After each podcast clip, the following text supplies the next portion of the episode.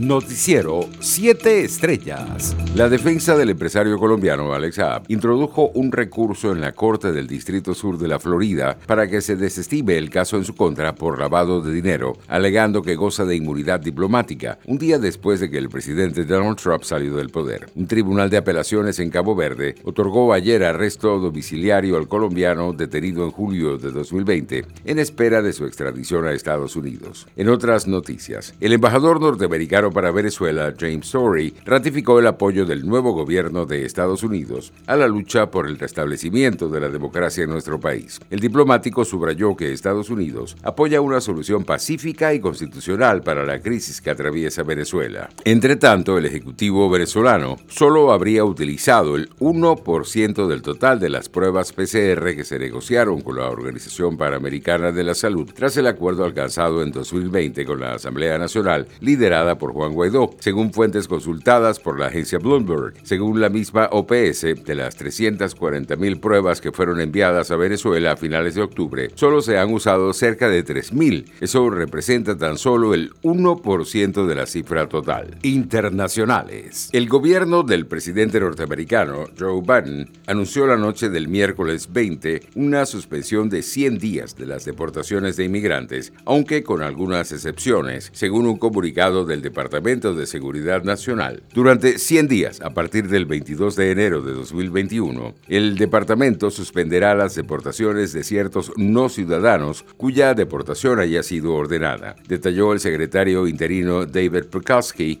recién nombrado por Biden. La razón, dijo Pekowski, es garantizar que Estados Unidos tenga un sistema migratorio justo y eficaz centrado en proteger la seguridad nacional, la seguridad fronteriza y la seguridad pública. Por su parte, Reino Unido mantiene abiertas sus fronteras por ahora, dijo el ministro de Medio Ambiente George Eutis, después de haberse estado especulando con que el país podría cerrarse completamente a la llegada de viajeros. Está bien que seamos cautelosos con los viajes, pero no creemos que sea correcto en este momento cerrarlo por completo y cerrar la frontera, dijo Eutis a una estación de radio local.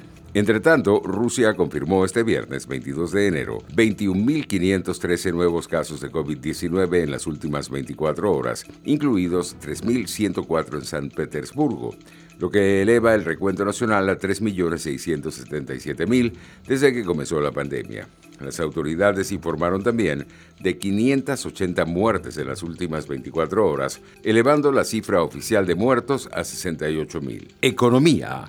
Una escasez global de chips está asfixiando la producción de máquinas utilizadas para extraer bitcoins, un sector dominado por China, haciendo que los precios de los equipos informáticos se disparen a medida que un aumento en la criptomoneda impulsa la demanda. La minería de Bitcoin es vigilada de cerca por los comerciantes y usuarios de la criptomoneda más grande del mundo, ya que la cantidad de Bitcoins que producen y venden en el mercado afecta su oferta y precio. Operando alrededor de 32 mil dólares el viernes, Bitcoin ha bajado un 20% desde los máximos históricos que alcanzó hace dos semanas, pero ha aumentado un 700% desde su mínimo de marzo de 3.850 dólares.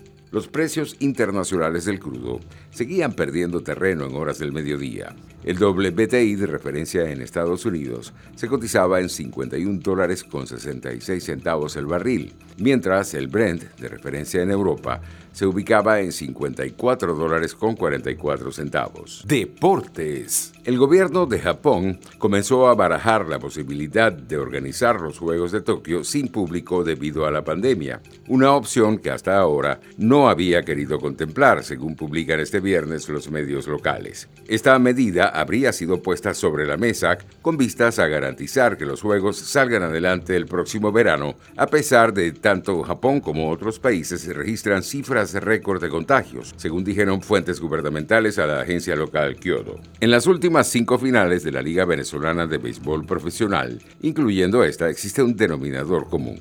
Cardenales de Lara. Los crepusculares fueron el mejor equipo de la ronda regular 25 a 15 y a partir de hoy buscarán terminar con el trabajo que comenzaron a realizar el 27 de noviembre, el tricampeonato. Fue una serie batallada ante los Tigres de Aragua, tanto que terminó decidiéndose en un séptimo juego en el que fueron implacables. Ahora los alados tendrán al frente de nuevo a Caribe Sanzuategui, con quien se han medido en dos finales en las últimas tres temporadas con un trofeo por bando. Noticiero siete estrellas.